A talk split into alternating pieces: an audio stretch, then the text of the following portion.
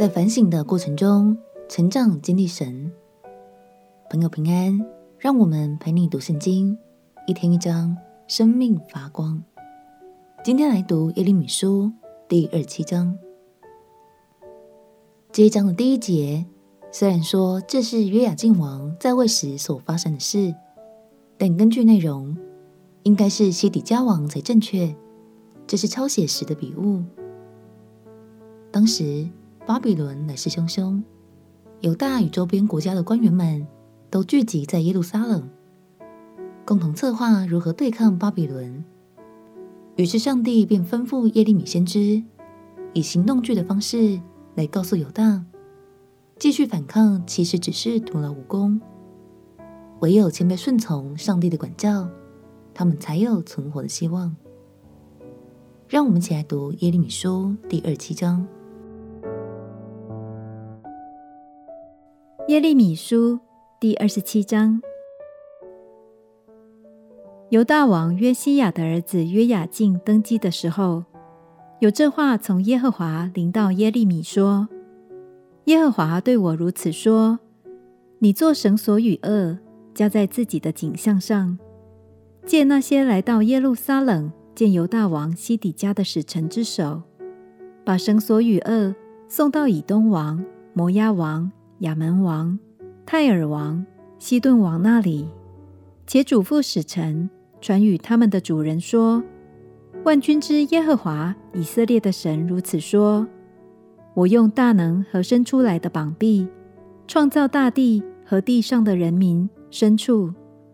我看给谁相宜，就把地给谁。”现在我将这些地都交给我仆人巴比伦王尼布甲尼撒的手，我也将田野的走兽给他使用，列国都必服侍他和他的儿孙，直到他本国遭报的日期来到。那时，多国和大君王要使他做他们的奴仆。无论哪一邦哪一国，不肯服侍这巴比伦王尼布甲尼撒。也不把景象放在巴比伦王的恶下，我必用刀剑、饥荒、瘟疫刑罚那邦，直到我借巴比伦王的手将他们毁灭。这是耶和华说的。至于你们，不可听从你们的先知和占卜的、圆梦的、观照的，以及行邪术的。他们告诉你们说，你们不至服侍巴比伦王。他们向你们说假预言，要叫你们迁移，远离本地，以致我将你们赶出去，使你们灭亡。但哪一邦肯把景象放在巴比伦王的轭下服侍他，我必使那邦仍在本地存留，得以耕种居住。这是耶和华说的。我就照这一切的话，对犹大王西底家说：要把你们的景象。放在巴比伦王的轭下，服侍他和他的百姓，便得存活。你和你的百姓，为何要因刀剑、饥荒、瘟疫死亡？正如耶和华论到不服侍巴比伦王的那国说的话呢？不可听那些先知对你们所说的话。他们说，你们不致服侍巴比伦王，其实他们向你们说假预言。耶和华说：“我并没有打发他们，他们却托我的名说假预言，好使我将你们和向你们说预言的那些先知赶出去，一同灭亡。我又对祭司和这众民说：耶和华如此说：你们不可听那先知对你们所说的预言。他们说，耶和华殿中的器皿快要从巴比伦带回来。”其实他们向你们说假预言，不可听从他们，只管服侍巴比伦王，便得存活。这城何至变为荒场呢？他们若果是先知，有耶和华的话临到他们，让他们祈求万军之耶和华，使那在耶和华殿中和犹大王宫内，并耶路撒冷剩下的器皿，不被带到巴比伦去。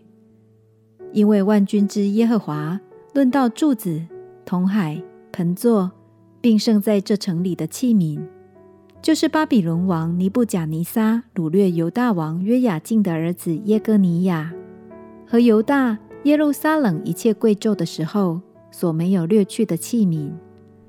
论到那在耶和华殿中和犹大王宫内，并耶路撒冷剩下的器皿，万军之耶和华以色列的神如此说：必被带到巴比伦，存在那里，直到我眷顾以色列人的日子。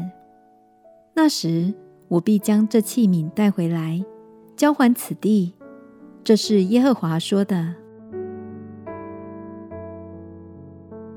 轭是一种木架，主要是装在牛只的后颈部，好连接其他工具，让牛拖着走。耶利米先知把轭挂在自己身上，是为了告诉犹大，唯有诚实面对自己所必须承担的。才有可能重新开始。这就像是当孩子犯错，我们一定也很希望孩子能接受教导，好好反省一样。鼓励你，不小心跌倒犯错了不要紧，赶快回到神的面前吧。相信每一次反省和修正错误的过程，都是我们经历神的时刻。我们且祷告，亲爱的耶稣。当我不小心做错了，就求你使我在反省的过程中有所成长，并且更多经历你的爱。